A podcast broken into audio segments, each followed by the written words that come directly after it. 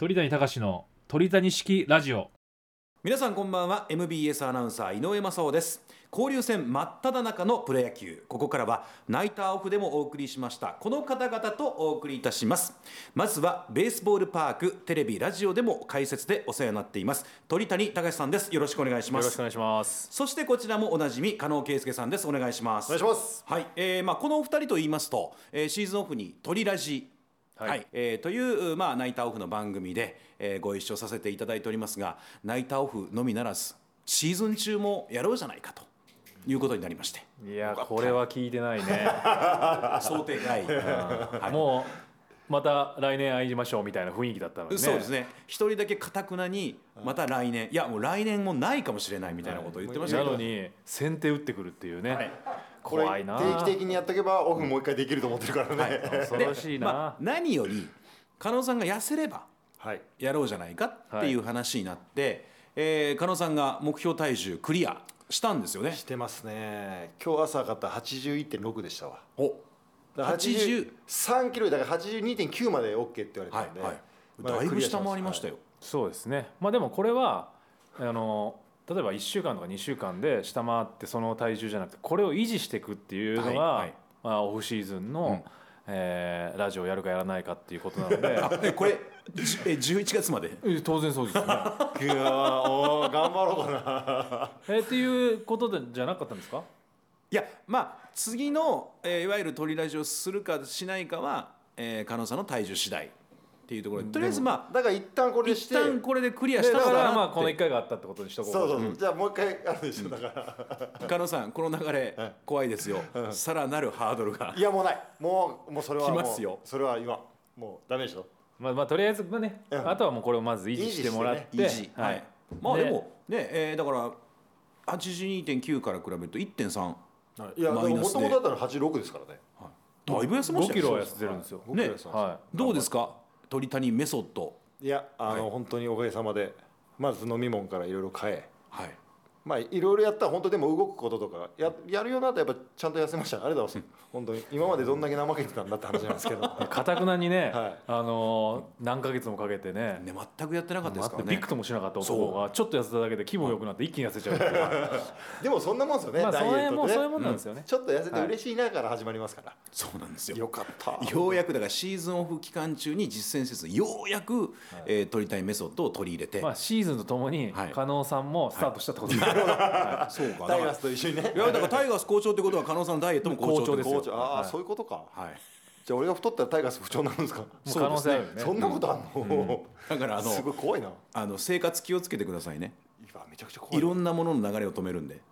やめてもらっていいですか？なんかそんな俺の体重に俺背負うものないと思まあってる。ラジオもなくなるっていう。そうそうそう。そうなんですよ。だねからいろいろ失うものが大きくなるんで。そんなんやめてください本当にもう少し気楽に生きさせてください、でもまあその無理してうん。生活して痩せたのかいやそれと結構無理はしてないですね。まあはい。動くのは増やしましたけど、あのーだから僕は脂質がダメ。はい。鳥谷さん糖質ダメっていうのあった、そうです遺伝子のやつで、はい。僕は脂質をもうかなり抑えるようにして、それだけです。だからあのね、えー有名な、えーきつねうどん麺ダブルきつね抜きはい。揚げ抜きっていうあの注文がね 伝説の注文が出たわけですよ。麺はいっぱい食べ麺は食べていいよ。食べれるから、はいでも脂質は取らないから揚げはなしで、そうそうそう。あのだから甲子園のあのツタでは結構わがまま言ってます。そう。この前も言いましたね。この前カレーねご飯をはい。大盛りではい。ルー少なめって言ってました、カレーじゃなくていいじゃん。いやでもでもカレーってどっちですか？ルー多め派っすか？当たり前でしょ。え？ルー多いからカレーとして成り立つじゃん。ルーちょっとだったらご飯でご飯でいいじゃん。いえルー少なめ派です。なんでよ。いやご飯でしたっけ？じゃあだったらおかずでいいじゃん。誰一緒にカレーじゃなくていいいじゃんしたらいやいやカレーですもん。カレー味するから。カレー食べてるから。カレーちょっとにご飯多めでしょカレーうどんがカレー風味と一緒になっちゃうじゃんそれ風味ではない。風味ではないんだけど。確かにね。そうちゃんとカレー入ってから。あそうテイストだけカレー入れますよみたいな。ね風味じゃんそれじゃあ。でも正雄さんとそれを話になっていやそれは圭介ですよ。えでもほとんどの人がだってカレーが食べたくてご飯が食べたくてカレー食ってるわけじゃないから。カレーが食べたくてライスがカレーを食べるのに必要だから食べるわけじゃんでちょっとこれだってもしこれはちょっとアンケート取りましょうよ。それだってお前ル後ほど。ー少なめでパンつける人だったらパンがめちゃくちゃあってルーちょっとだったら全然ただパン食ってるだけじゃん。それでいいんですよ。だから。それはそれだったらカレーパン食えよって話じゃん。なるほどね中に入ってるそうだよね。ジャムつける感覚でしょだからバターつける感覚のカレーチョンや。ほら。いやあれ今。言っとくけど、うん。だったらカレーライスじゃなくていいじゃんだからカレーが食べたいのちょっとだけ。味が。おかずでカレーがあれば一番ベストってことですね。そうそうそう。ちょっとこうペッてやったら。でカレーライイスしかないから。っそう。そう。あいいこと言うな。ていうことですよね、はい。何言っカレーてんの？カレーはちょっと食べたいのほら怒って次行こ 怒ってきたから。あのあのこれ次も何もまだ始まってない。始まってないからそ だからまあそあのシーズン中ではありますけれどもシーズンオフ同様こうまあいろんなね、はい。えーそれぞれのこだわり、えーまあまあ鳥谷さんのこだわり鳥谷メソッド、そして加納さんのこだわりね、えーライス多めのルー少なめのカレー、はい。というような、えー、加納メソッドも含めて、えーこのシーズン中もおできる限り送っていただいたメッセージに対して答えていただくと、はい。はい、いう形でお送りしますので、はいえー皆さん、えーお時間許す限りお付き合いください。よろしくお願いします。早速皆さんからのメール紹介していきましょう。では加納さんお願いします。はい。なんか緊張するな。久々。久々に？う、、はい。いやいやじゃあ久々でもないでしょ。じゃあ俺が言うわ。あいえいえおお願いします。これで俺が俺に質問するの？そう。おかしいでしょ。質問してよ。じゃあ行きます。はい。まあでもいいかもしれませんよ、はい。ちょっといわゆるラジオのパーソナリティとしてメールを紹介するっていうのは、はい。じゃあ一個言ってみましょうか。一個言ってみましょうはい。はい。噛んだらめっちゃ言いますからね。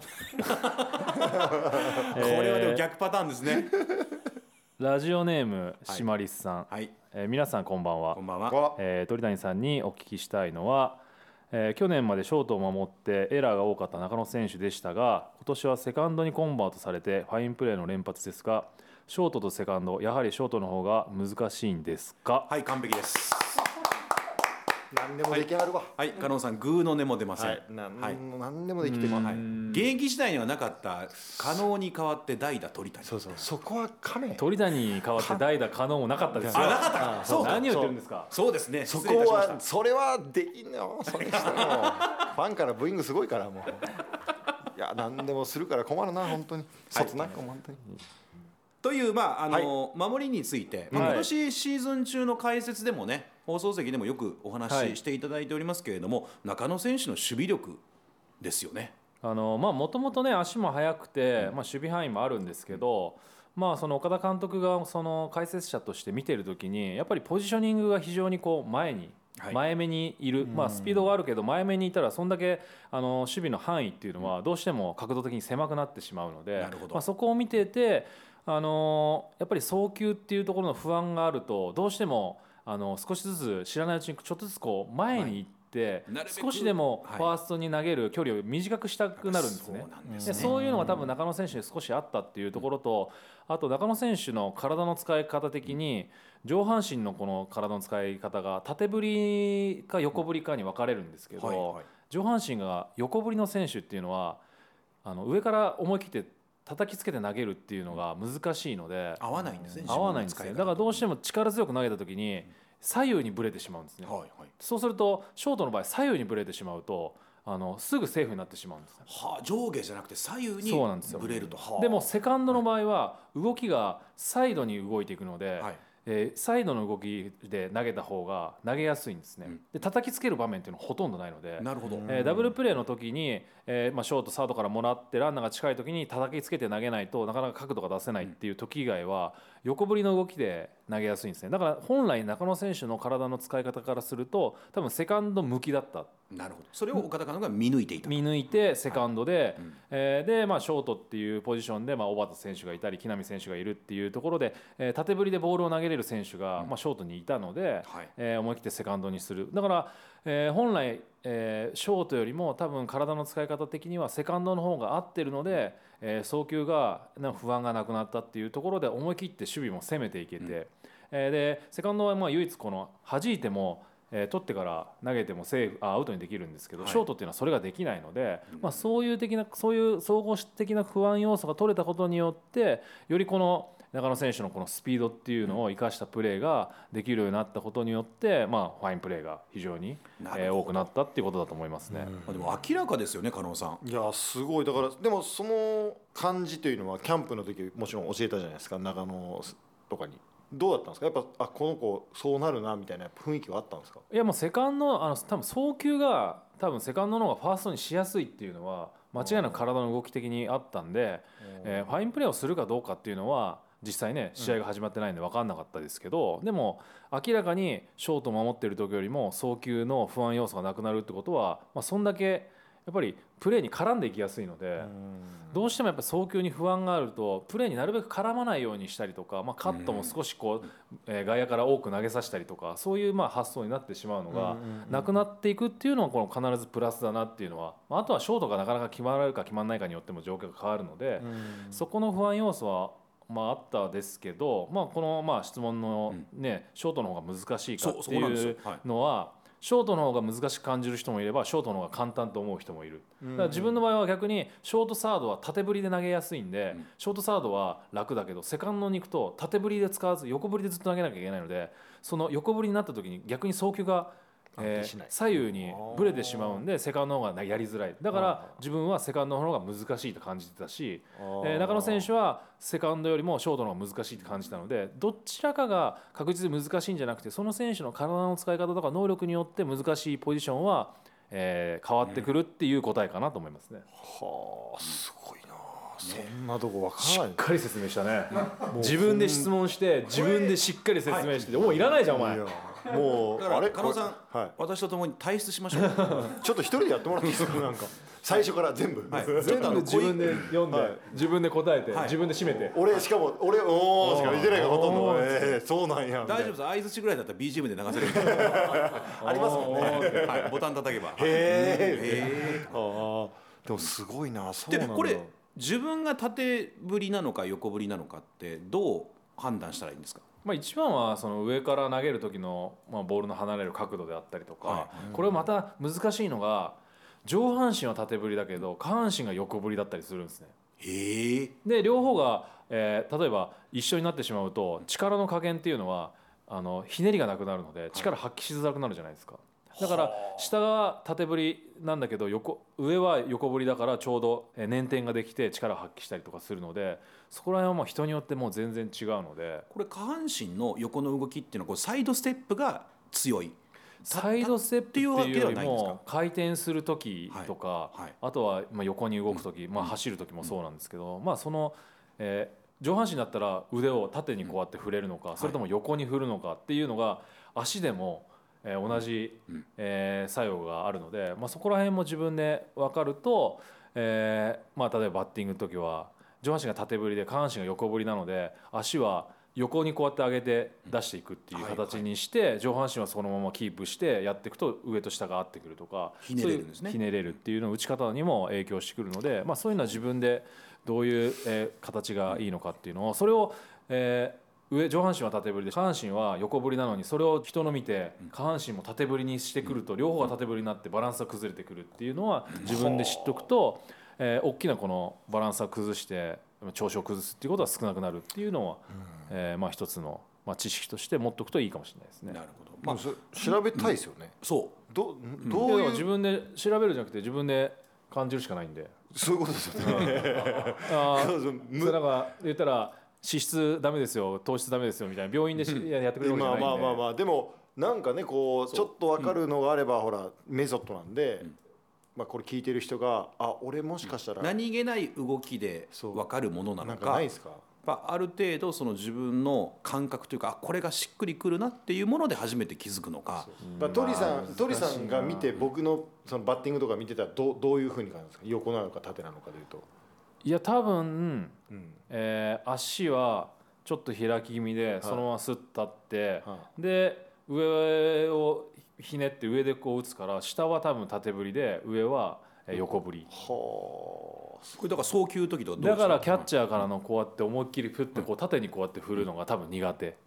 下を使わないで。あ、はあまあ本来だからいわゆる内野手の動きの方が本来横振りだからはいはい。はあ、のそう投げた方が。いい、耳に持ってきて投げろっていうよりも大きくこうやって回して多分投げた方が投げやすいっていうのはだからこう耳持ってくると縦に振る感覚がないから、最後横手で操作しなきゃいけないからうん。投げづらい、短い距離とか。なんで言ってくれなかったんですか？だからイップスやん。いやだからピッチャーに返すだあれおかしいなツとかもっつイップス出て。くるからあれはもうあれじゃダーツもちょっと横振りにした方がいいの横かな。振り横振りで投げたこともあそういうこといわゆなんだからいわゆるスリークォーター気味にこうちょっと投げた方が感覚の方が出やすい確かにねその方が投げやすかったんですけどね、でもだからこれ下下を使えればうまくごまかせるんですけどキャッチャーとかだとそのまま下を座ってて投げなきゃいけないとかいうもう縦振りのこの動作になってくるんでそうするとえー非常にあのもう指先の感覚に頼らなきゃいけないんで指先の感覚って意外に器用に動きすぎちゃって感覚を持とうとすればするほど器用に感覚がいきやすくなってしまうのではい。余計なことをしてしまう。指先大体えー投げ方とかしっかりこう投げれてる人って指先にかけるとか指先から抜くとかそういう発想ってほぼない、でも必ず、えーボールちょっと投げる不安な人って指先のかかりが悪いとか抜けちゃうとか、この指先の話をするんですねらそこはやっぱり余計な動きをしているとこの一番動かしやすいところに意識がいってしまうんで余計な力が入ったり、えー余計なことをしてしまうっていうのは代表が加納さんです。なるほど。急に俺急になんか急に落ち使おうやん。で俺はリリ離陸したんだけど着陸場所がなかったから で俺にあした。の可能であの着陸しました。いやでもめ本当に言ってたもん、かかっちゃうんですよねとか。あのちょっと抜けるんですよねって指先の話ようしてたわだから本来自分が一番投げやすい動きじゃないからそこにずっと違和感があるっていう今の話の典型例ですね、あー何か何かしっくりこないっていう。だから指導する方もそれ考えないと怖いってことですよね。そうですね。だからまあどうしてもなんかこう打ってるバッターはこういう形だからこうした方がいいっていう,、うんうんうんうんでもその人と同じ体の使いかどうかっていうのをちゃんと把握して、あのまあ、教える方も見ていかないと、同じ形でね10人のうち2人当たるかもしれないけど8人は違う形だったらまあ8人がねうん。形を崩してしまうんで、まあ、そういう見方で、えーやっていくっていうのは、まあ、ポジションのねさっきの中野選手の話じゃないですけど、そういうポジションにも自分の体に合ったポジションいないからそこにはめるんじゃなくてか合ったポジションをえー見つけてあげるっていうのも、まあ、指導者は考えなきゃいけないところかもしれないです、ね。わあでもこんなん聞いたらみんな見てほしいでしょうね、鳥さんに。いやだからピッチャーもそうですよね。うん。ピッいわちょっチャーもそうです。とね腕を下げるってそんなにいいイメージないですけどやっぱりトップ高くとか、ね、リリースポイント前で。リリースは前は多分一緒だと思うんですけどやっぱりこう腕の出やすさ、自分の投げやすさっていうのが角度があればそれで投げた方が、まあ、伸びる可能性はありますよね。と思いますね、だからやっぱり足もクロスした方が投げづらいとか多分藤波、えー選手なんかは足を最初入ってきた時クロスして、ああそうですね。で、はい。下半身はこうやって横に振ってクロスして入っていって、上半身はそこで縦に触れるんで、これでこの前足にクロスしてることによって前足に、えー横振りの力と縦振りの力が加わって、まあ、ある程度コントロールしたのをこれ、故障が怖いってことでまっすぐにしたんですね。まっすぐにするとこれが下も縦振りになって上も縦振りになる、そうすると最後何をしなきゃいけないかなって言ったのは、下の下半身のこのストッパーがないんで、最後指先でそのコントロールしなきゃいけないから、うん。そうすると、今まで指先でコントロールしなかったのを、指先でコントロールするっていう一つの作業が増えることによって、まあ、力強く投げれなかったりとか、えー変化球に頼ってしまったりとかしてバランスを崩していったっていうこともあるので、どんだけやっぱり、えーすごいこう力を持ってても少し一つのそのバランスを崩すとなかなかこの思ったような、えーパフォーマンスを出せないっていうことはまあ気をつけなきゃいけないと思いますね。でもね。縦縦の人とか横横の人っています？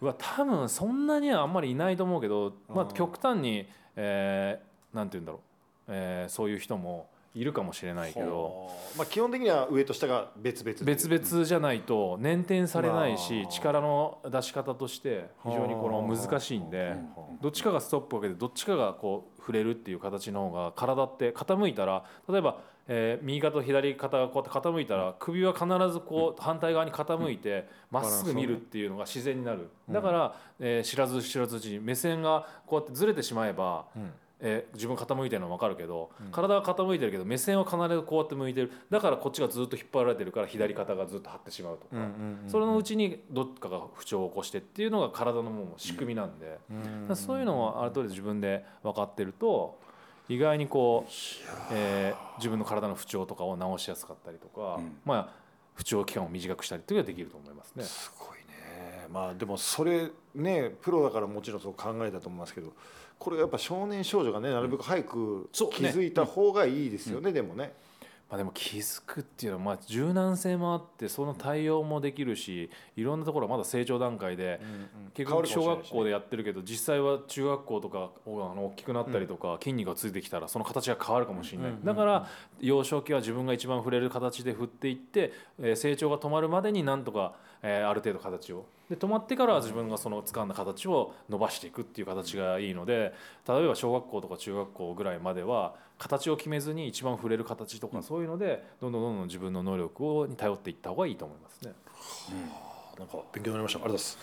今のシマリスさんからはい。送っていただいたそのショートの方が難しいっていうことに対しては自分のおまあ体の動かし方次第で必ずどこかが難しいっていうわけじゃなくてショートはショートの難しさっていうのがまあミスできないししっかり投げなきゃいけないっていうそこがクリアできれば鳥谷さんみたいに別に難しいって感じる人はまあいない、えーまあいないじゃないいるか、うんそうですね、だからまあ外野であったり、はい。まあ、はい。セカンドだったりショートでもどこが一番っていうのはその人によって一番難しいポジションはあるけど全員が全員このポジションは絶対難しいですよっていうポジションはないんじゃないかなと思いますね。はい、はい。加納さんこれでいやもう付け加えることはないですかね。もう何もないです。うんうんうん。何もないしか言えはい。何もないですよ僕は。はい。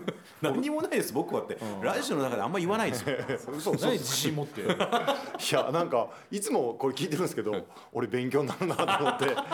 えーラジオやなと思いながらずっと聞いてるんですよ。そうですね。はあと思って。ね。はい、まあそれをしっかりあの僕は伝えていくんでね、はい。はい。じゃあこれでラジオはいいやいやいやいや。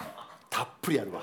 時間たっぷりある。まだ40分ぐらいあります、えでも言っとくけど1時間のうち俺もう20分喋り尽くしたから 次あと20分20分で担当でちょうど1時間。持ち回りじゃない。あ違うの？持ち回りじゃない。20分担当じゃないんですか？そうじゃない20分そうじゃないよ。でここからの40分は？メインメインです。そう。うなずきだけでいいでしょ、はい。だから俺がそれそれ役だから。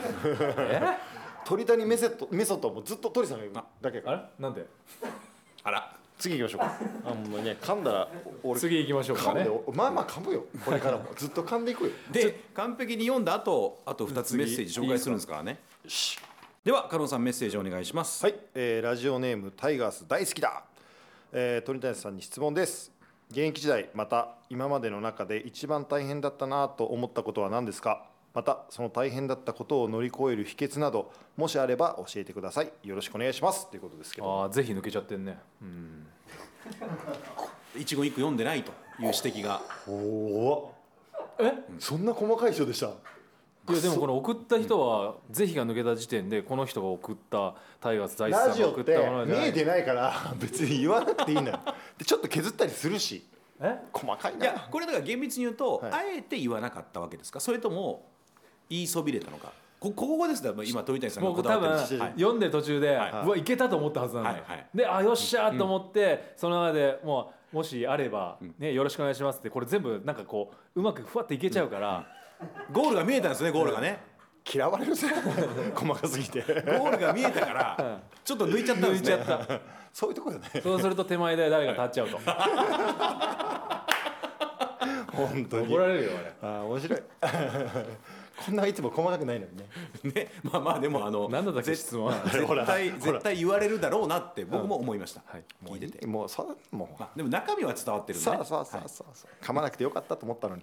それだよ噛みたくないっていう気持ちがひしひしと伝わってきまあんまり大きい声出さないっていうね。そうですね、大きい張らない声出すと噛むさあお願いします。はい、一番現役時代大変だったなと思ったことは何ですかっていうのが最初の質問ですね。まあ、一番はやっぱりもう毎日試合があるっていうことですよね、はい本当にこう、えーシーズンが始まってしまうと、まあ、天候が良くても悪くても自分の体調が良くても悪くても、どんな時でもやっぱり必ず試合をしなきゃいけないってこれがもう一番、えーまあ、大変だったしで辞めてから本当大変な、えー現役生活をしてたなっていうのを感じたので。やっぱりそう思いますか？これがもう一番大変だったなと思いますね。まあでその中でやっぱり自分がこの、えーその大変さを乗り越えるためにやったのはもう本当に、まあ、一喜一憂しない、うん。試合の中でもう毎日えー例えば4打席あったら、まあ、打てたり打てなかったり、ね守備でエラーしたりとか、まあ、いろんなことが起きるんですけどその良かった時も喜びすぎない。悪くても考えすぎないっていうことを考えてこう一喜一憂すると一回一回こうテンションが上がったりテンションが下がったりとかするので、まあ、それが一番疲れるなっていうことで、えーシーズン中、まあ、グラウンドの中ではそうですけど、一喜一憂せずに、まあ、勝ってもそんなに、まあ、喜んで負けてもそんなに悔しがらないとか、えー自分が活躍しても、えー喜んだりとか、えーもしミスしても、まあ、悔しがったりしないっていうのは常に考えて、まあ、18年間なんとか、えーまあ、気持ちをね維持してやっていましたね。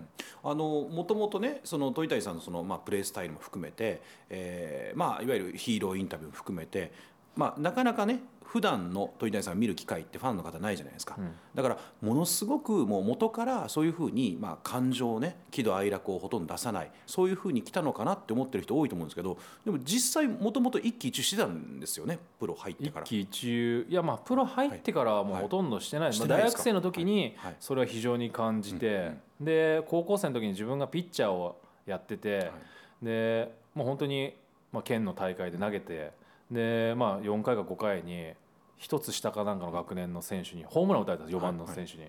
でまあ、逆転のホームランだったんですけど、それでもうめちゃくちゃこう飛び跳ねてガッツポーズしてってる姿を見た時に、もう絶対勝ってやろうっていうこの自分がうん。もう絶対負けられないっていう気持ちが生まれてその時にやっぱり自分が逆をやった時には相手がそう思ってないのによりこう何か感情的なものを出した出してそれによって負けるっていう可能性がでその後逆転して自分たちが勝ったんですね。はい。でそれを考えるとなんかプラス材料って非常に少ないなと思って。であ、まあ、自分自身の、まあ、気持ちをコントロールするっていうのもそうですけど相手を余計なこう力を発揮させないためにも、まあ、そういう自分のパフォーマンスとして、えーやらないっていうのはもう大学生ぐらいから、まあ、徐々にやっていて、でそれがまあ大学生の時は本当に、えー試合数も少ないので、まあ、そんなに一喜一憂し毎日するわけでもないのである程度してもそんな疲労感はなかないんですけどやっぱプロ入ってくるともう毎日試合で、ね。えーそこの疲労感にこの感情の疲労感もこう上乗せされると、まあ、非常に疲れるっていうのを自分で感じたので、まあ、よりプロに入ってからは、えーまあ、意識して、えー一喜一憂しないっていうのをやってましたね。まあ、いわゆる取材もねいろいろあると思うしいろんな人がファンも含めて、えー記事書いたり言ってたりするんですけどもうそういうのも全く気にしない、全く気にしなかったですね、まあ、取材も基本的に必要最低限のことしか言わないんで,、あそうですね、うん。だから結局記事にもその必要最低限のことしか載らないのでそれを変換しようがない。気分がいい時だけ「いやこれ本当ねこうこうこうでね」って話してて気分悪い時はもう本当取材嫌だよって言ってたらやっぱりまあ相手も人間なんでそれに対して「いやしゃ喋ってくれてたのになんで調子悪くなった？ら喋んないようになりやがって」みたいな感情って絶対生まれるじゃないですか。そうでするとそれって絶対必ず記事にも出るんですね。それがまあそもそも新聞も読んでなかったので、まあ、見てなかったですけどそこにやっぱり自分が感情が入ってないので相手も感情が入ってないようになれば、まあ余計こう潤滑にあの物事が、えーヒーローインタビューしてる側も、はいい。やいつも気分良くて喋ってる時はもうたまたま2試合、まあ、3試合気分悪くてその日だけ気分良くてめちゃくちゃ喋ってそうでもない時は全然喋んないじゃんっていうのはあんまりこうプラス材料じゃないじゃないですか。それも踏まえてもうずっと一定のテンションと一定の気持ちでグラウンドには立つっていうのをこれがすごいですよね、うん。ずっと逆にやってましたね。楽しみというか毎日あるじゃないですか、なんか自分の中で楽しみみたいなの見つけてたんですか？楽しみはそれはもう野球やめた後の人生だよ。それを常に考えながら毎日俺やって。はこの野球やってる間にしっかり成績のことしっかり稼いで俺はその後、えー世の中の当たり前みたいなこう絶対そうしなきゃいけないみたいのに反発して生きていける生活が待ってる可能性が高くなるって思って ずっと現役の時を耐えてた壮大な計画ですねこれはね。ラジオで言っていいか分かんないですけどド変態ですよね。ねえ。それ考えながらよし頑張るぞって。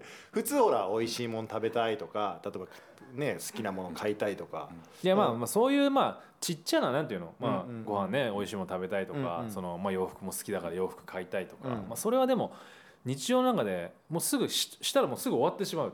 でもまあそのトータル的にやっぱりこのなんかこう野球やっててで、まあ、辞めて、まあ、仕事もなくて、うん。でもそしたらもうコーチしかないのか一般に会社員になるのかな、うん。それとも解説者になるのかってこういう選択を迫られた時にやっぱり自分にお金がなかったりとかそこまでやりきったってものがなかった。らやっぱしがみついてしまう、うん。そのしがみつくんじゃなくて自分が選択したものをできるようにこの現役の間にしっかり、まあ、お金も稼いででしっかりこう成績も残して、まあ、その後自分に選択権があるようにしたいっていうのをずっと考えてこれだけ考えてる人っているんかな？どうなんでしょうね。周りにあ俺ぐらい考えてるなっていう人会ったことあります？とまあでもなんて言うんだろう。将来的にやっぱり監督とかこう野球界で、えーやっていきたいんだなっていう雰囲気は感じる人は、うん。まあ大勢いまあらっしゃいますよね。大勢ね。大勢大勢うん。はい。うん。まあ大勢。大勢ね。大勢いますやまあでもそれがい。わゆる、まあ、悪いわけじゃないスタンダードかもしれません、はい。まあ、まあ別にそれがいいとか悪いとかじゃなくて、どんだけこう成績残しても、うん。やっぱり最後この監督になって自分の野球人生を終わらしたいっていう人もいるだろうし、まあ活躍してもう監督コーチとか全然興味ないよっていう人の方が少ないかもしれないですね。そうですね、うん。割合で数としてはやっぱ少ないとは思うんですね、はい、だからみんななそのそれにな準備するじゃないですかやっぱり将来、まあ、今なんかもう映像もいっぱいあるんで例えば YouTube やって、まあ、まあおちゃらけていたらじゃあ自分が監督になった時におちゃらけてる映像が出たらどうしたらしようかなとかやっぱりそういうのは管理として考える人はたくさんね、まあ、いると思うので、まあ、そこら辺はなんかこうあ将来的なことを考えてんだなっていうのは感じますけど、自分はもうそれすらも考えてないで。えーそこになんてもう自分で自分好きなような時間を使えるように、なんとかこの現役の時にしっかりやっとこうっていう思いはずっとあったですね。でも今結構メディアに支配されてませんか？いやめちゃくちゃねこのラジオもそうですよ。ねえオフシーズンしかないって言って気がついたらあんまりねそう言う人いないんだよ。え？自分の冠の名前ついてさ俺やりたくないんだよみたいな。いないんだよい逆に。ややりたくないじゃなくてうん。話違うよ。ってやりたくないって言ってないよ、うん。話違うなって。面白いね。逆にそれが斬新でいいよこれだから自分で決められないですもんねコントロールできないから、だってねもう一旦終わりですと。はい。でシーズンオフのまあ一つのイベントで、はい。もしかしたら来年もね、あのタイミングあればやりましょうみたいな、ああお疲れ様でした、えーシーズン中ではありますがおかしいよ。オフじゃないんかい言うて。シーズン中のオフなのかなじゃあ。違うねペースもなんか。ペースは早いよ。つい最近だもん一まあ回、シーズン中あと1回あるかなっていう感えじです、ね。ー？あと1回あるかなあと一回はあるでしょうね多分ね、いやいや、まあ、あくまでも予定ですよ。まあ予定は未定ですから、ね、そうです。まあずーっとスケジュール合わない可能性ありますからね、で気づいたら1年通してやってる可能性があります。一回じゃなくて二回あるかもしれないからね。気づけば1か月に2回ぐらいずっとシーズン中オフ関係なく定期的な可能性ものになってる可能性ある、いわゆる本当冠番組です、怖いよ、はい鳥谷隆のみたいな感じでもうし言っちゃってる？そう。自分でやっちゃってる？そうそうそう。ノリノリでやっちゃってた。よ MBS ラジオのあのフロアのエレベーター降りたら、うん。えーまあ、そんな感じの、えーポスターとかが出来上がってる可能性があります。一人単体でこうラジオみたいな雰囲気でやめてほしいわ。変わったな言うて。やめてほしい。満面の意味で。そうそうそうそう。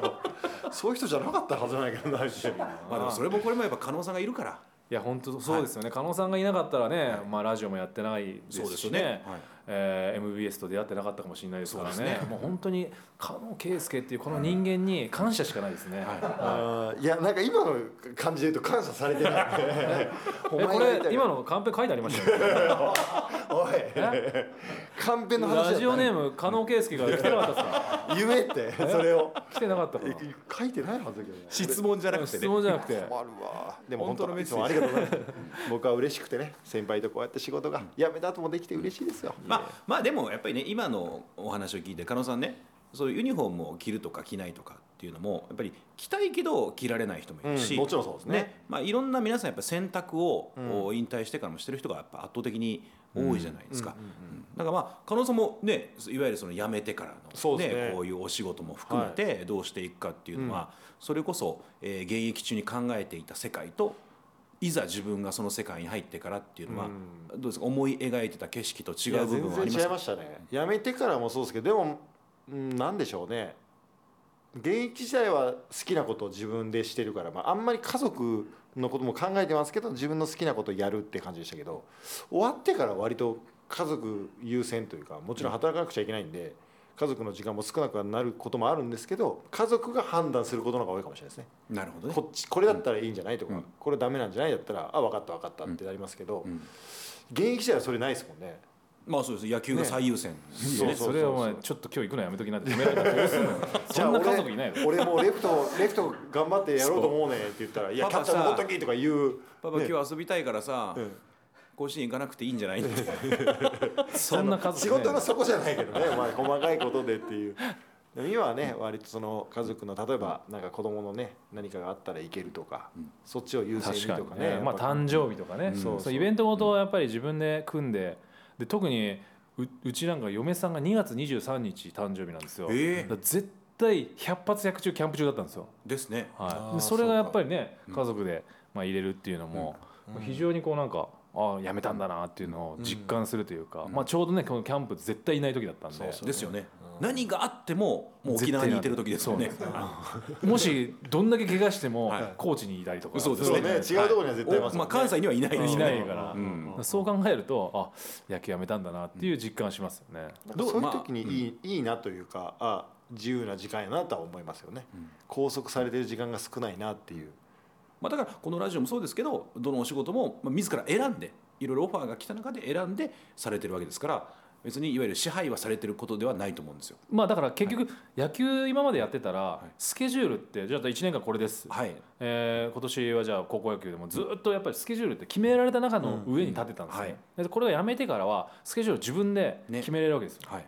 でも仕事が例えばその日入ってなくても、いや実は仕事で忙しいんですよって言って断ることもできるわけじゃないですか、そうですねでも休みとか。ねはい。はい、だからそういう形でやっぱ自分でスケジュールを組んでるっていうこれはまあ言ったらこっちにその権利があるわけじゃないですか、だからまあある程度自分が、まあ、仕事はしてますけど、えー自分の権利の中でこうやって選択できてるっていうのは、まあ、ある程度この想定してる中であ現役の時しっかりやっててよかったなって思うところではありますよね。ね。まあ加納さんがねしっかり痩せたからもう今回も実現してますし、まあ、若干のちょっと条件は入ってますけど。まあでも本当にお願いします。いろいろ。えトーンがえトーンが。番組終わろうとしてる、いやじゃなくてなんかもう聞き入っちゃって。聞き入っちゃって。このラジオあるあるなんですけど俺聞き入るっていうのがあるんですよ。加納メソッド、そうあの仕事忘れちゃうから。はい、加納メソッド。ないないないないない。ない。ないないない。そのないをそんなに連呼する解説者いませんよ。ないないないない。ないないない。もうそんなんないないない。全部あの全部鳥さんに任せよう。まあでもどうですか？その今お仕事もしながらですけど今過ごしてる時間っていうのは自分の思い描いていたものに近いのかなかなかやっぱりうまくいかないものなのか。いや思い描いてたよりもめちゃくちゃ忙しいですね。ですよね。はマジで忙しい。スケジュール取れないんですから。くれ。い、いやまあででもも俺忙しいなって言いたいもん。それも暇だぜ。あのまあその辞めてから奥さんとこう話して、はい。えーまあ、仕事の話とかこうかどうしようかなみたいな、うんうんうんでとりあえずまあいろいろやってみたらみたいな、うんうんだからその仕事もいろんなことやってでそこからね声かからなければ勝手に仕事なんか減ってくんだから、うん。できるうちはやっといたらっていうことはもらってあそうだなって。それだったらまあいろいろこう自分のじ時間の許す限りだったらまあメディアに出たりとかしながらこうまあ解説するのも野球界にちょっと恩返し、うんうん。まあ同じ同じこう立場とか同じ現状でも、まあ、自分がより分かりやすく伝えればもしかしたら1人か2人でも野球ね、やりたいと思う人が増えるかもしれないとか興味なかった人がもしかしたら好きになるかもしれないってまあ、恩返しっていうのも考えながらやっぱりメディアに出ながら、まあ、少しずつこのこの自分の将来この先を考える時間としても、うん。えーいいかなと思って、まあ、仕事はしてますけどでも想像してた月の半分は絶対ずっと暇人だろうなぐらいの想像の中もう引くぐらい。全然ゴルフ行けんもんね。月に1回ぐらいしか行けないから。いやだからこのラジオもそうですし、まあ、ゴルフもそうですけど本当一日ですもんね1か月にあって。まあ、この日かこの日以外も、この時間以外無理ですみたいな感じですもんね。すごいね。でもなんかいろいろねその見ててやっぱ先輩すげえなと思う。なんか今までのその野球選手像というのは変えましたよね、終わった人の、うん。大体終わった人ってこう解説して、ね、結構硬い方な感じですけどなんかおちゃらけるのもできるしコメンテーターみたいなこともできるしなんかいろいろできるから、それはなくならないですよね仕事ね。そうだから苦手なものがね多分ないってみんな思ってるんですよ。苦手なもの、うん。ああそのジャンルというかそういうよう知ってますしね、なんかいろいろうん。まあでもその、まあ、現役終わろうかっていう時にやっぱこれから自分が何かを人に伝えなきゃいけないっていうふうになった時にはもう1年とか2年かけてずっと本を読んで、で伝え方とかうん。どういうふうな話をしなきゃいけないのか同じことを話すにしてもいろんな方面からね、野球だけの例えじゃなくて違うスポーツで例えたりとか違うもので例えたりしながら同じことを伝えるっていうことがやっぱり人に伝わりやすいっていうのは自分で感じてたので、まあ、そのためにまあ本を読んたくさん読んで準備したりとかしてたので、まあそういう準備が生きてるのかなと思いますよね。加納さんも同じように準備は？なんかあのスタッフがざわざわ笑うんですよ。加納ここは真面目なこと言うなよみたいな雰囲気出るんですよ。いやいやいやじゃあいや。準備してたかどうかだから、もう答えは分かってるから準備されてないんだから。でもなんかほら違う違う違う。なんかえ？ちょっとやめ方もなまたちゃうじゃないですか。まあまあまあ、人それぞれね。そうそうそうそう。だから僕なんか準備ができるかできないかってもうほんまちょっとだけだったんで準備、うん。まあここで無理やなってやめましたけど、先輩なんかもう何年かこうああそろそろ終わるかなみたいな。本当はだって終わりたくないところもあったんですよ。まだいけるかなとかあったけど、でもまあここがでも絶対終わるわけじゃん。そうそうそうそう。ででその前から準備はできる。でもでも2年間じゃないですか。っていうかかえ？2年間って言いましたよね、2年前ぐらいからって。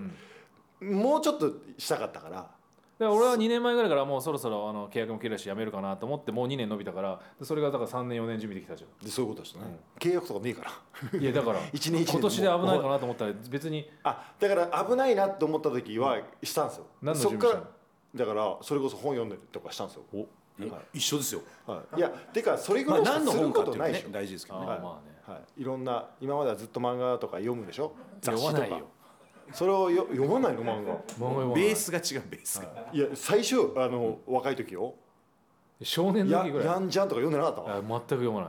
あそういうタイあの待てない。で次の週まで。あね一週間プしかも短い。そう。だからそれだったらもう1か月とかで単単語語本になってからみたい派。しかもほら遠征ってこの移動の時に雑誌とかみんな読むんですよ、ね、はい、寝るもん。全ねだから本当にあれ？ってすぐ寝るよねだから現役の時はそれがリカバリーの時間ってことですよね。もうそれも睡眠時間に入れてるんで、移動時間でもそれ赤星さんは逆そこ寝れなかったって言って大変だっていつも言ってましたもんね、移動中だからどこだったか一回ほ東京からなんかちょっとしたタクシーの間寝てましたもんね。ほんま10全部寝るんです分ぐらい。そこで寝るみたいな。すごいなと思って。あの横浜スタジアムまであのベ横浜の、駅のベイシェラトンもめちゃくちゃ近いん。で、はい。15分ぐらい。そうそうそうそう。もう全ですしかもあのなんかこうなんかあここの人目つぶってるわけじゃないんですよ。ちゃんと寝てるんですよ。あちゃんと寝てるみたいな。なるほどね。だから本当にうとうとじゃないですね、あの言ったら、えーホームの時もあのご食食事して、はい。でこう次ミーティングまでに時間があったりしたら、はい。もう即寝ですすごい。すごい。それがでもねタイガースの中で流行ったというか、うんその睡眠時間10分15分ってすごい体にいいっていう目が覚めるしっていうのがあるから鳥さんが寝てる時結構割とそれ流行ってみんな寝てたんですよロッカー。でもそれ寝るまみんなねで誰も寝てなかったよね。寝てなかった。寝るのダメみたいなね。そう風習あるじゃないですかなんかだらしないみたいな試合前に寝んのうんみたいな雰囲気もあるのは、じゃないと飯食ってミーティング行ったらもうそう。こすごい眠たくてもうやばいんですよ。これダメだなと思ってで10分15分寝るようになったらすごいもうシャキッとして、ねあれ不思議ですよね。情報も入ってくるんで。15分だけでね変わるっていうのは。だからそういうのはなんかみんな真似したからすごいな。だからそういう時に僕らが本とか読んだその漫画とかね読んだのを変えてみたりとかあとニュースですよね今だったらネットの、だから野球ニュースだけじゃなく世間って何がどういうのが起きてんだろうなみたいなのど。はコメンテーター。バカにしてんの？次行きましょうか、はいそうですね。可能の自慢話ももう終わったところで。あじゃあじゃあじゃあじゃあ。え？え俺もう,、ま、もう余計喋らなくなるよ。え？これで自慢話って言われたら俺俺違うの？いやでもね次はね加納さん大きく関わってる内容かと思うんで、はい。加納さんメッセージお願いします。はいこれはでも、はい。マサオさんお願いします。え？あ私が行きますか？はい。はい。そうそうでしょ。それはそうでしょ。うじゃあそうしようか。はい。あ私が読むんですおね願いします。はい、えーじゃああメッセージご紹介します。大阪市西淀川区のラジオネームたまこさんです。皆さんこんばんは。こんばんは。もちろんだとは か噛みましたね。はい全然好きです。はい。もちろんだとは思いますが加納さんダイエット継続中ですか、えー鳥谷さんとの約束もありましたよね。今シーズンのオフ。また皆さんでの番組聞きたいので頑張ってください。はい、オフどころかもうシーズン中にそうですね。やりましたよ。いやもうだから玉子さんおっしゃるようにね多分あの鳥谷式メソッドを聞きたい人いっぱいいるんで、いやでもこれね僕が頑張らないと。にねはい、あの聞いてくれてね、こう期待してくれてる人がいるってことだからね。そうですよ。それぐらいやっぱりこの可能のダイエットっていうのがどれだけ重要なことかっていうことがこれでよくわかりますよね、まあ、ああのの本当にこの顔取っていい？この その顔なんか。嘘を言ってます嘘顔に出ちゃってる。出てるんだよ全部。本当にラジオだから見えないからいいことに。いやいいよいやいいよ。って でも本当にでもおかげさまであの痩せたのが良かったさ本当に、でもやっぱりなんかこうだらっとしてないで自分で痩せるっていう道中もなんかこう気持ち的にもなんかいいでしょ前向きで、だから前向きになるしあとこうやっぱ本当に楽。うん。体がね。うん、楽になってきたんで。体重計はだから乗ってますか？乗ってます乗ってます、うん。だから大体朝乗るようにはしてるんですけど、まあ1日2回乗る時もあります。なんだったらどお食べたらどれぐらい増えるのかなとかね。だから気になるようになったんで,、うんであとはちょっと脂質前日多かったなっていう時にやっぱ次の日どれぐらい増えてるかなとか、うん。で増えたからじゃあ今日ちょっとこれにしとこうかなみたいな。だからそれを鳥谷メソッドとして言ってたんそうそうそう。ですよだからちょっとずーっと言ってた。んですよ。やっと自分の中に落とし込む 落とし込む。な何番組が終わってから。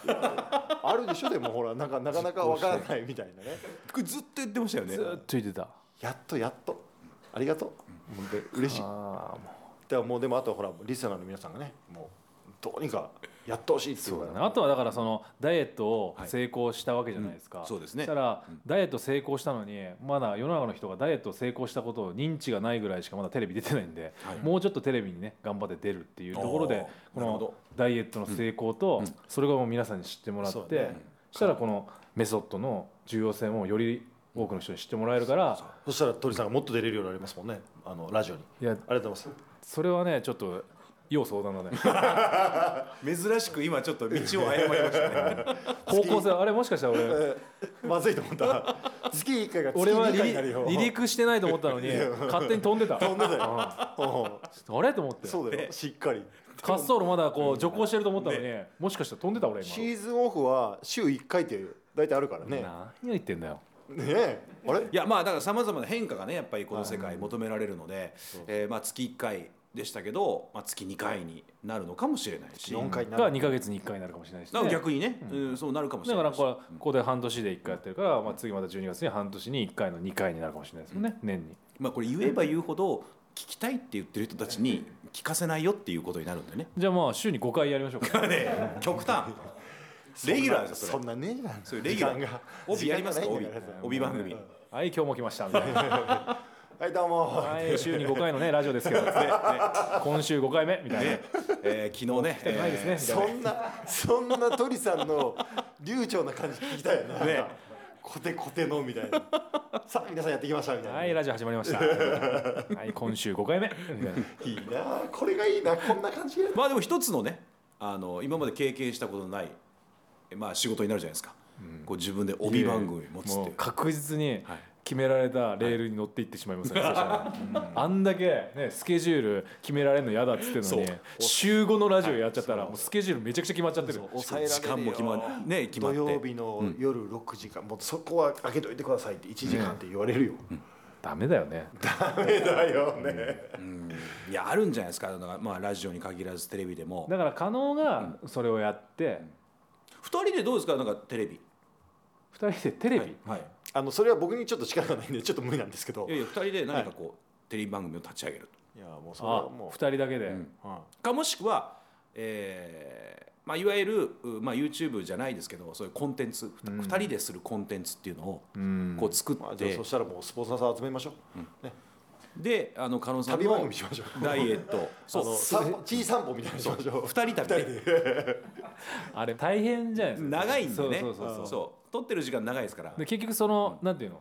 こう移動もあるから、移動時間とかもうほぼ意味ない時間みたいになるじゃないですか、まあまあ街もありますしね。そう。だからもうそんなんもない。もう二人で行きたいとこ行って、道中の新幹線なんか二人でちょっとだけ撮って。そんなのはさ、はいもう本当にはい。1本2本だったらいいよ、はい月それ3本の番きついって。鳥さん月一本でいい。なっちゃうよ。でも見てる側も飽きるし、確かにね、うん、でもそれで温泉入ってとかね。夢ですね。もう春夏秋冬4回ぐらいしかできないですね。まあ確かにね。春夏秋冬。まあ年4回あれば。じゃあそれはもうねぜひ MBS さんでね、お願いして、ね MBS かよってだから、いやもうでもまず自分でやるんだよ。可能コンテンツでねまあもうもちろんそれでもいいですし。いやコンテンツでやるって言ってるけど引き込むよいやそれはだからいやいやいや。いやいやいやじゃなくていや行かない時もあるノーノーノーノーノーノーあれと一緒でしょなんだっけあのせやねんのはいあのクイズあそうですねクイズ大会ねクイズ大会ね、はいああそれで、はい、いやダメよ。5, 5回6回やってるうちの2回出ただけかと思ったら、はい。2の2だったっていうね。そうそうそうそう。騙された。なんだレギュラーだからそうそう。ゴリゴリレギュラーですからね。なんだったらだから名前作って。そうそう怖いわ鳥谷隆のが作るまあありますよ。だから青年でももちろんクイズも、えー前回、えーまあここ2年ですかね、えー、青年スポーツの最高視聴率を叩き出しましたんで、はい。ただクイズしただけで。はい、阪神 OB3 人が似顔絵を描いたところが一番高かったんですよ。すごいなまあ世の中って分かんないですね分かんないいですよ。すごい右肩上がりのグラフでしたよ視聴率が。はい。まあ、そういうこともあるんで、まあ、それも引き続きオファーはしますしまたあのねまた大勢になってボーリングもやろうっていう企画も出てますし、イップス出ちゃうな俺の。ボーリングでイップス出ないでしょあんな重い球にでイップス出たら、まあまあまあいろいろ出るからイップスは。だからそれもやっぱり指先で最後指調整する先がもう調あ整しちゃうんんだな重たいものを指先で調整できるわけないでしょ最後の最後ちょっとこうひねっちゃうからあれっつ左行っちゃったみたいな。嫌な予感がね。そうそうそう。あれじゃない引きずるぐらいの重たいボール持ってったらいいんじゃないもう指先でできないぐらいもう 最初から助走から地面引きずってるようなボール重さのボールで。でめちゃくちゃでかい球。85ポンドぐらいバーンって引きずりながら痛いのしたらほら手指先でいったら指先折れちゃうからもうもう腕っぷしでいくからね。ああまあそれそれぐらいでいこうかなまあでもねそういうのもあるんで、まあ、まあそれはそれでまあ番組としてオファーすることはありますけど、はい。まあ、ラジオではこういろんな、ねえー考え方とかそういうメソッドを言ってもらってますけど、まあ、2人で何かこう新しい、えーまあ、これあくまでもやっぱお客さんがねそうですね。何を求めてるかってこうマーケティングが一番大事ですから。確かに。だからね、はい。メールとかねもういっぱい欲しいですよね、でそこでいろいろ調べては鳥さんにはこれやってほしいんだみたいなのをまた来月、来月ね。鳥ラジオを使ってそれを企画しようとします来月やりましょうよえどういう番組をやってほしいかって。何を何をラジオ使ってるの？か 自分のその先を見てんだよ。いや俺がやる俺の話。えお前俺がやると、ないねいややらないよ。えそれはもうともう MBS よ。やらないのが一番もう成長止めるよ。じゃあ MBS ラジオさんでやろうよそれは。やってほしいことメールでもらって、ラジオでね旅ロケ。はいそうそう。言ったラジオで旅ロケない。広島に着きました。みはい。たいな。ここかもしれないしね。確かに。温泉ねこうやってジャバーってなんかシャワーシャワーかなんか出してこうやって。でもいいですよ。だからそうそう音で楽しむっていうこともね、まあ、一つの楽しみなんで。今でもね YouTube でね。そうそう。あの咀嚼音とか。そう。あれでも咀嚼音でねはい。あの得意ですか？苦手ですか？ああ聞くの。咀嚼音。あ嫌だ。う嫌なんですよ。加納さん。僕も人に僕は聞くのは別に何とも思わないです。人に聞かれるのが嫌なんで僕だからあんま噛みたくないっていうか。噛まない飲み込んでんの？じゃあ。だから俺結構飲み込むんですよすぐ。えーだから咀嚼しないから。ええそれカレーそれカレールー少なめなのに？飲み物飲み物。それこそカレールー多めでしょ多めじゃないと 飲めないでしょ。飲めない。全部つなげなくていいの。え？あのそんな噛まずに飲み込んじゃうもうメッセージは噛むのに。はい。もううまいなかなんうまいななんか調子いいなみんな。じゅ渋滞してるねなんか。ねそうみんな。そうそうそう。情報わざわがそう。情報が渋滞してるよさもうなんか。言いたいこと一個一個整理しましょう。ご飯を噛まないね。そうあんまり噛まない。だからえ聞かれたくない。聞こえないでしょでも。そうだけどこうぐちゃぐちゃしてるのが聞こえたら嫌やなと思うからもうすぐ飲み込みますね。でで聞くの嫌なんでしょ？鳥さんは。人の。いやなんていうの？そうしてるなぐらいやったらまだいいけどなんかあからさまにくちゃくちゃされてたらうんうん。いやちょっとお願いしますみたいな。ちょっと静かめでお願いしますみたいな。だからイヤホンをつけてご飯を食べるのダメなんですよ。あ自分の音が自分のあの咀嚼音が嫌すぎてご飯の味が本当にこう美味しくなくなるというか。うん。だからああいう多分若い子に流行ってるとあれ若い子はイヤホンしてじ自分の咀嚼音を日常聞いてるから。あじゃあでもイヤホンンして音楽聴いてる音楽聴いてるから自分のあの音もしないじゃないですか。頭の中でこうこう噛んでる音がねやっぱするんですよ。イヤホンをしながら音楽聴いてても自分がこう噛んでる音。自分がこう筋肉動かしてる感じがこう頭の中っていうかこの辺頭全体に広がってて響いててっていう。あれが気持ち悪いんですよ。でも若い子はそれがもう慣れてるから。まあもともとねずっとイヤホンして生活するっていうのはね違和感ないから確かに。それの違いかなって。まあまあなんかおっさんだなっていうおっさんだな。そうそうそう。まあそれはそうですよね。ただおっさん。のね3人の集まりそうですよ。これね。40超えたおっさん現状3人が喋ってますからね。はい。単なるはねはい。そう。あのおっさん3人が、はい。あのなすりつけ合いをするっていう。ああでもないこうでもないって情報の渋滞の中。言いたいこと言うって言いうね。って。まあいいですか？もうダイエットの話は加納さんこれで。いやでもあのー先輩がなもっとこう極めようってないんですか？ももっと先行こうとか例えば先まではないですけどあのー、80キロは切ってみたいなっおて思ってるんです。あこれはやらないですよ。あれ？これはいはいはい。いやそれやるって言うとしんどいんだから。それはでも今まあ、あと1点。言っちゃいましたよね、はい。じゃあもう80キロが切れなかったらもう今シーズンのオフの番組はなくなってしまうってことだよね。てかほらだからじゃあ一つそう。じゃあ一つ言いますよ、言うから。いやいや。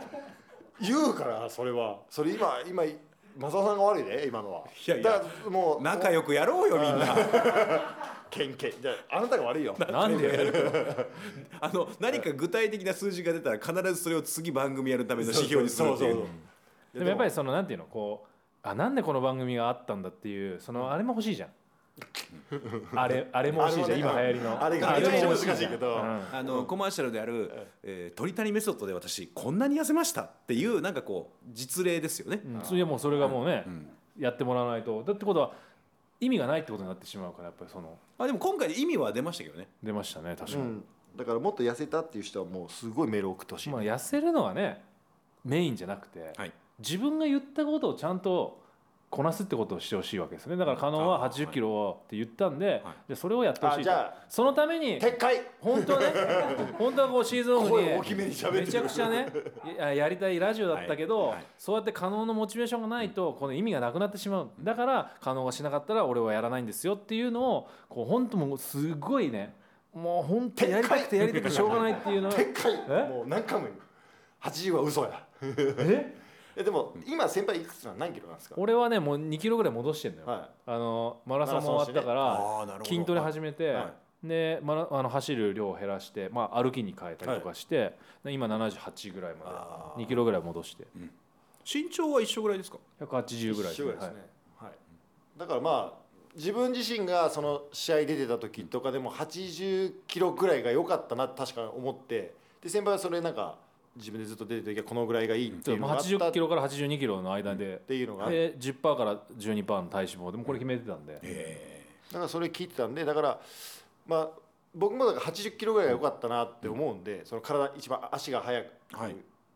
な速かった時とかもそうだけど、まあ、腰やってからやっぱちょっと体重増えたんで、だからまあそのぐらいに戻してみてもいいかなとは思っただけの話をしたんですよ。うん。はいでなんか振る思っただけですね。振るからどうなんて。いやいやだからだから切そういうってみたいなって。ー先々なんかこう新たなその目標が見えてきたんですか？ってちょ聞いただけで。さんも知ってるやん。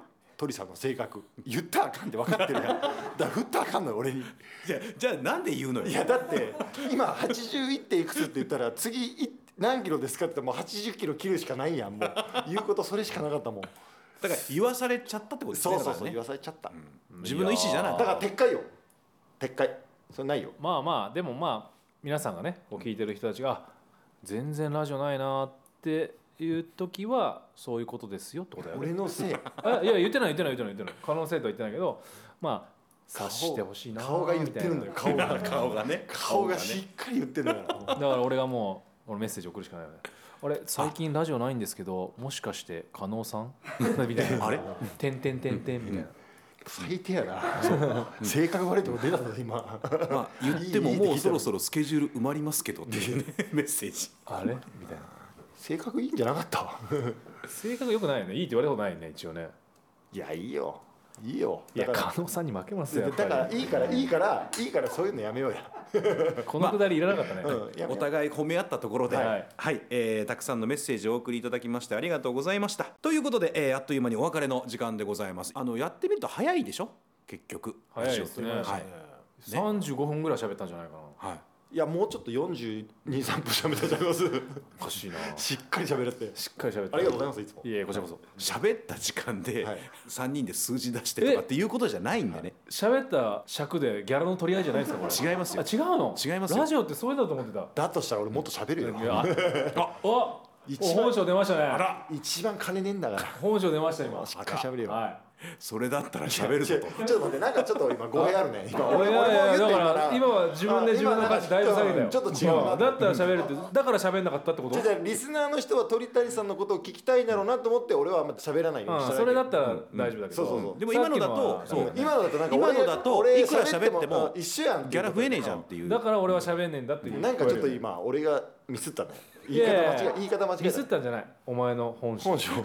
怖本性なのかな、仲良しを2人でお送りしておりますけれどもタイガースなんですがあさって13日火曜日から甲子園でのオリックス3連戦。ということで MBS ベースボールパークでは13日火曜日鳥谷さんに解説していただきます。14日水曜日が加納さんと能見さんですね、はい。解説で私が実況すると。はい。そうですね。はい。皆さん仲良くやりましょう、はい。はい能見さんもね含めてまたクイズ大会もあると思いますんで。確かに能見さんもね入ってもらって能見さん俺でこうやって交互にねこの番組を。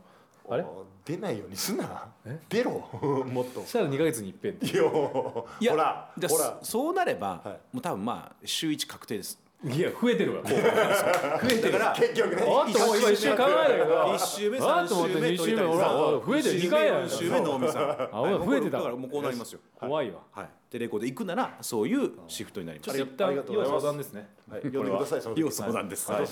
まあでもタイガース好調ですからね、はい。えーまあオフに入る時には、えーシーズン中にまた大きなね話題になってるかもしれませんし。そうですね。またそうなるとそうなるともうラジオはねなりますから、はい。もう全然できないっていう可能性もありますからね 全然できない可能性は阻止するべく、えー、4か月ぐらい前からスケジュールを確認します。もう優勝とか出てくる前にね、はい。怖い怖い先に抑えたれって、もう今抑えます。はい。いやいやこの6月の時点で。いやもうだからオフの日曜日。はい、ははい、えー継続です。いや早い。継続。はい。継続です、はい、じゃあ80キロ切ったらっていうことで、はい。はい、それはうんって言わないから。絶対言わない。そこはねそこは加納さんね、はい。でもまあ頑張ってみます。はい、まあ次回がいつになるかわかりませんがまた皆さんその時にはい。お耳にかかれたらなと思います、はい。そうですね。はい、はい、今日はありがとうございました。ありがとうございました